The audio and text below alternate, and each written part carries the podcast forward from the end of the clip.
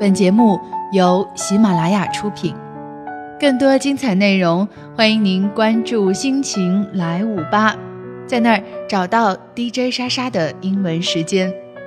非常期待和你一起透过英文听懂生活。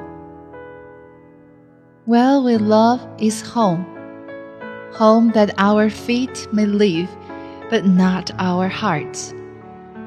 A man's home is his castle not to mean a greeting, not to shy a hug.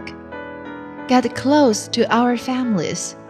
Cherish this extraordinary and noble affection.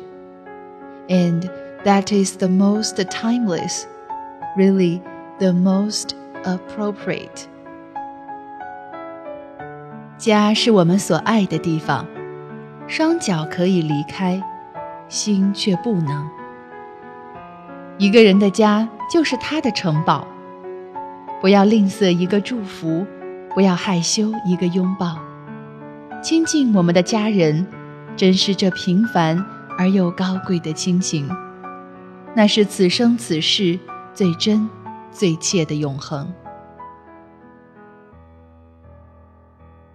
A father, a son, and an answer。父亲、儿子与答案。Passing through the Atlanta airport one morning, I caught one of those trains that take travelers from the main terminal to their boarding gates. Free, sterile, and impersonal, the trains run back and forth all day long. Not many people consider them fun. But on this Saturday, I heard laughter. At the front of the first car, Looking out the window at the track that lay ahead were a man and his son. We had just stopped to let off passengers, and the doors were closing again. Here we go! Hold on to me tight, the father said. The boy, about five years old, made sounds of sheer delight. I know we're supposed to avoid making racial distinctions these days so I hope no one will mind if I mention that most of people on the train were white, dressed for business trips or vacations, and that the father and the son were black, dressed in clothes that were just about as inexpensive as you can buy. Look out there, the father said to his son. See that pilot?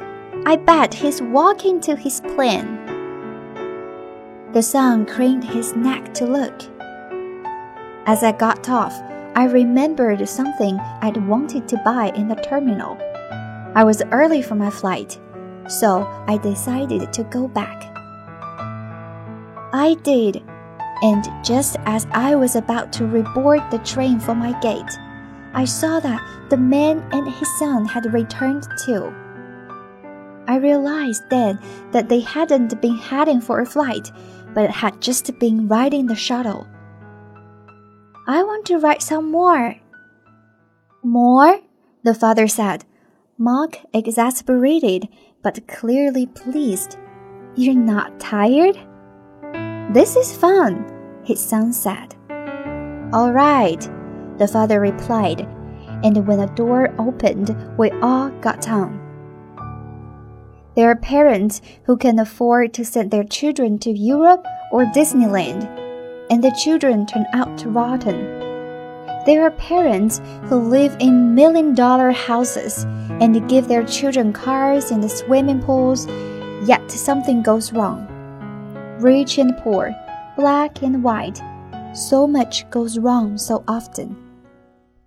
Where are all these people going, Daddy? The son asked. All over the world, came the reply. The other people in the airport were leaving for distant destinations or arriving at the ends of their journeys.